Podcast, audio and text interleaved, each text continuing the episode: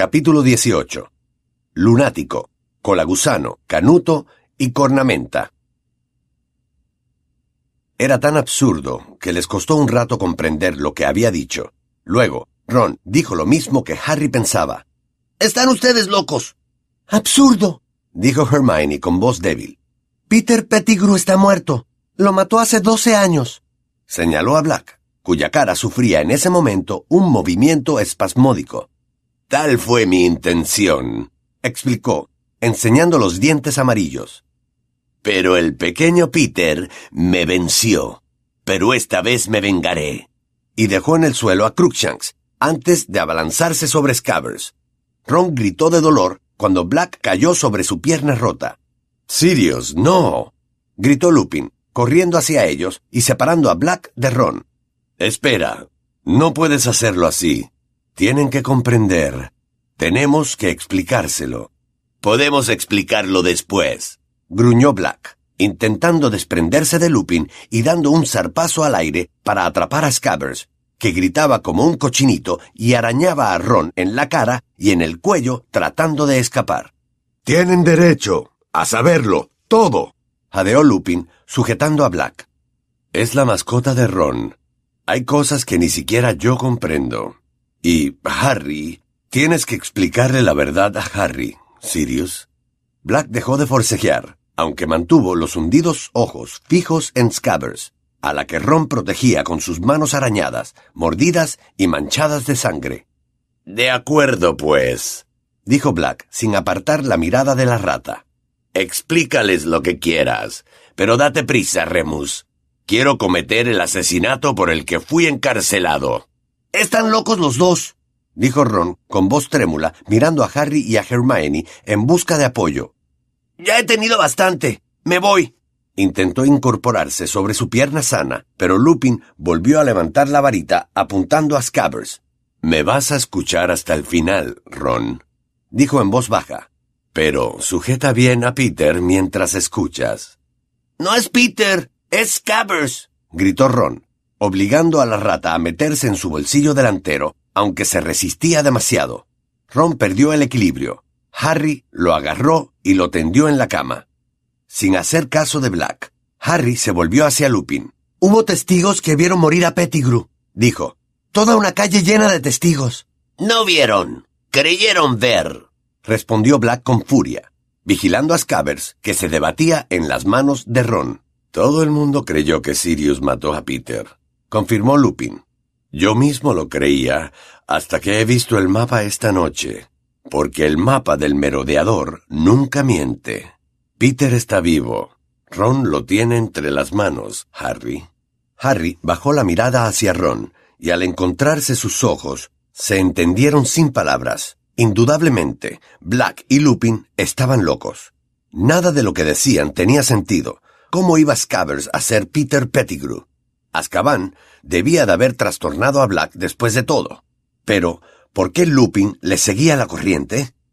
Entonces habló Hermione con una voz temblorosa que pretendía parecer calmada, como si quisiera que el profesor Lupin recobrara la sensatez.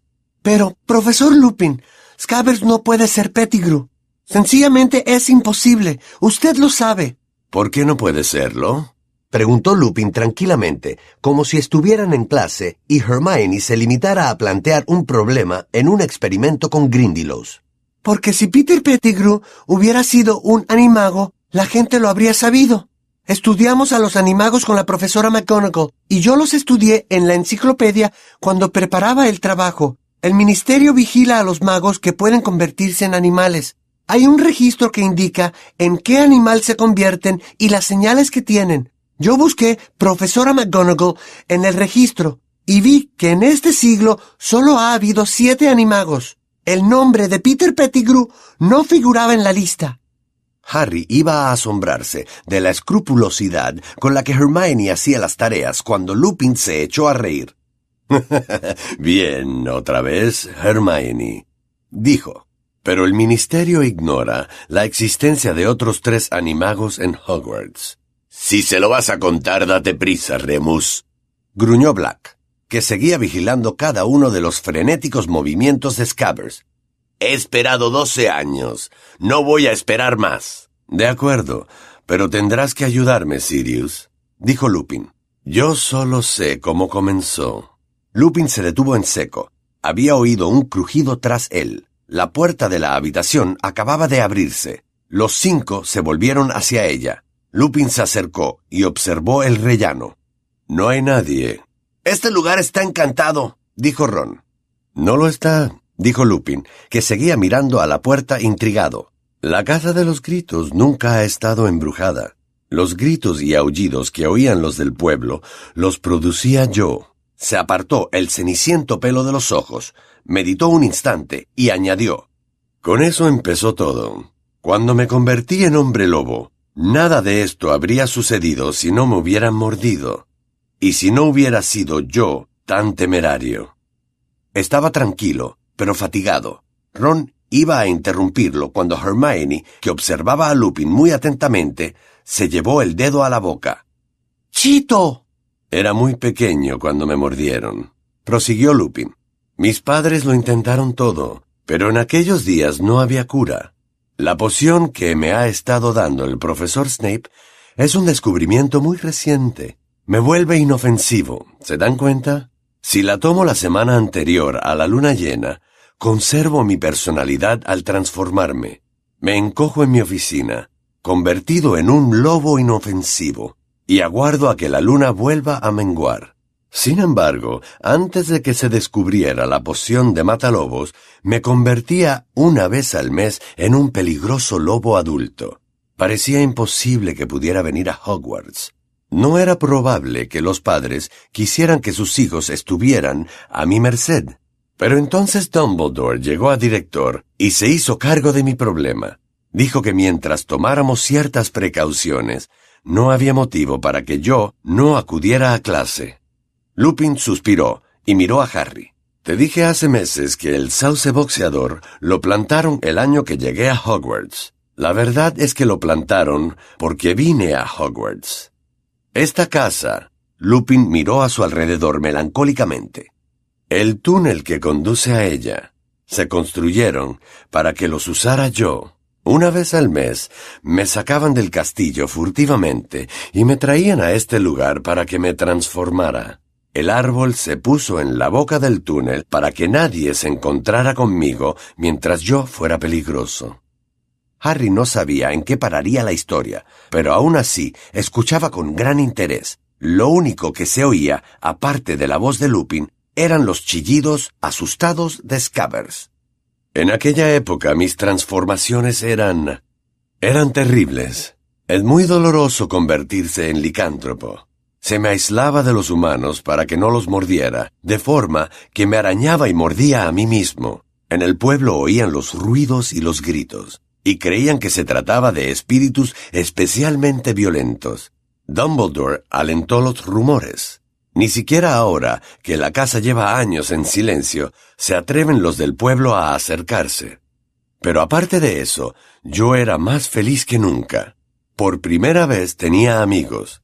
Tres estupendos amigos. Sirius Black, Peter Pettigrew y tu padre Harry, James Potter.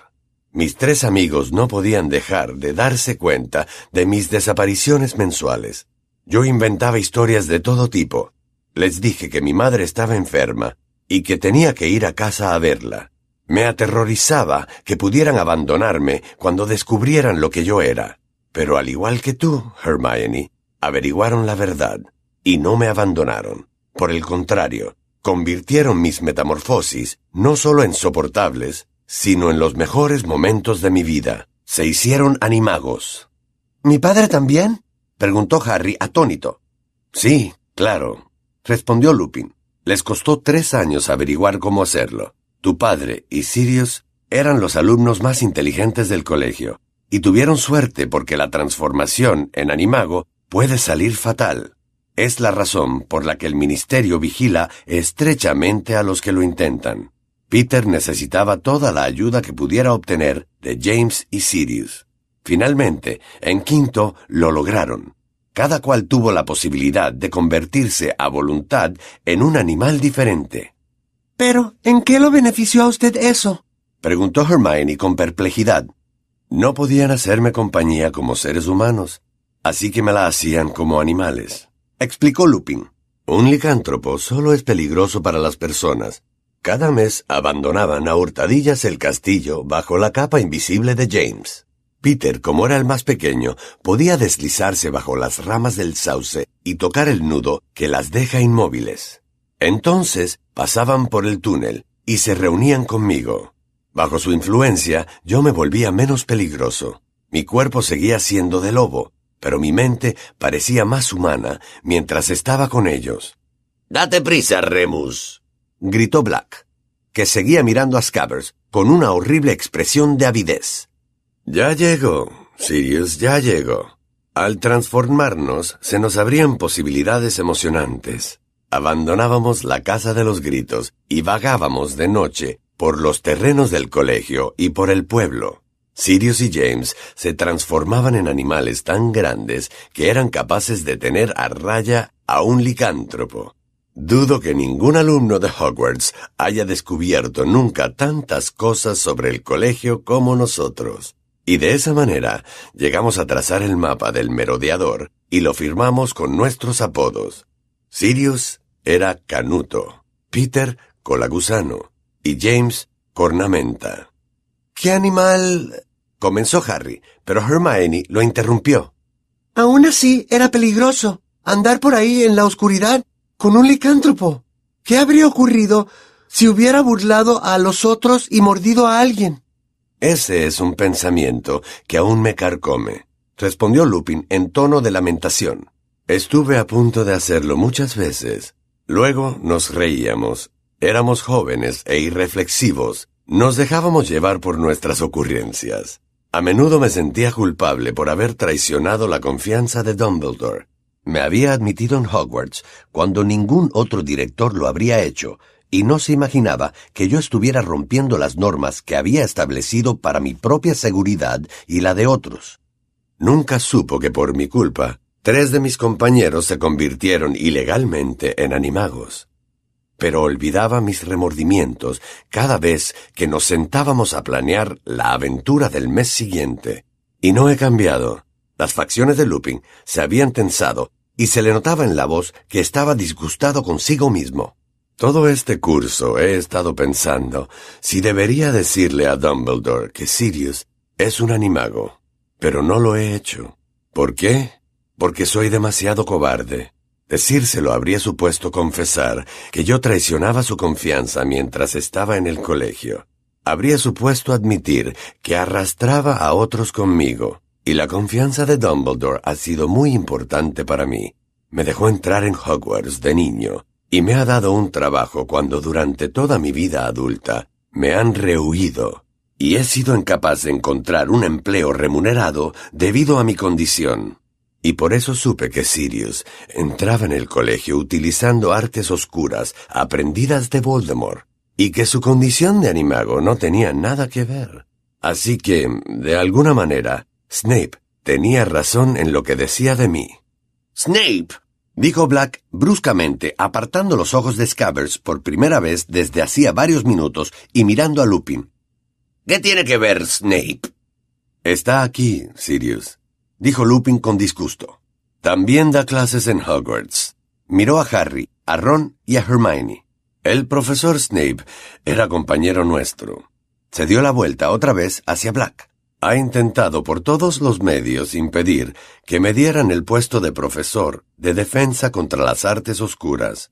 Le ha estado diciendo a Dumbledore durante todo el curso que no soy de fiar. Tiene motivos. Sirius le gastó una broma que casi lo mató. Una broma en la que me vi envuelto. La tuvo bien merecida. Black se rió con una mueca. Siempre husmeando, siempre queriendo saber lo que tramábamos, para ver si nos expulsaban. Severus estaba muy interesado por averiguar a dónde iba yo cada mes. Explicó Lupin a los tres jóvenes. Estábamos en el mismo curso, ¿saben? Y no nos caíamos bien. En especial, le tenía inquina a James. Creo que era envidia por lo bien que se le daba el Quidditch. De todas formas, Snape me había visto atravesar los terrenos del colegio con la señora Pomfrey, cierta tarde que me llevaba hacia el sauce boxeador para mi transformación. Sirius pensó que sería divertido contarle a Snape que para entrar detrás de mí bastaba con apretar el nudo del árbol con un palo largo. Bueno, Snape, como es lógico, lo hizo. Si hubiera llegado hasta aquí, se habría encontrado con un licántropo completamente transformado. Pero tu padre, que había oído a Sirius, fue tras Snape y lo obligó a volver, arriesgando su propia vida. Aunque Snape me entrevió al final del túnel, Dumbledore le prohibió contárselo a nadie, pero desde aquel momento supo lo que yo era. Entonces por eso lo odia Snape, dijo Harry. ¿Pensó que estaba usted metido en la broma? Exactamente, admitió una voz fría y burlona que provenía de la pared, a espaldas de Lupin. Severus Snape se desprendió de la capa invisible y apuntó a Lupin con la varita.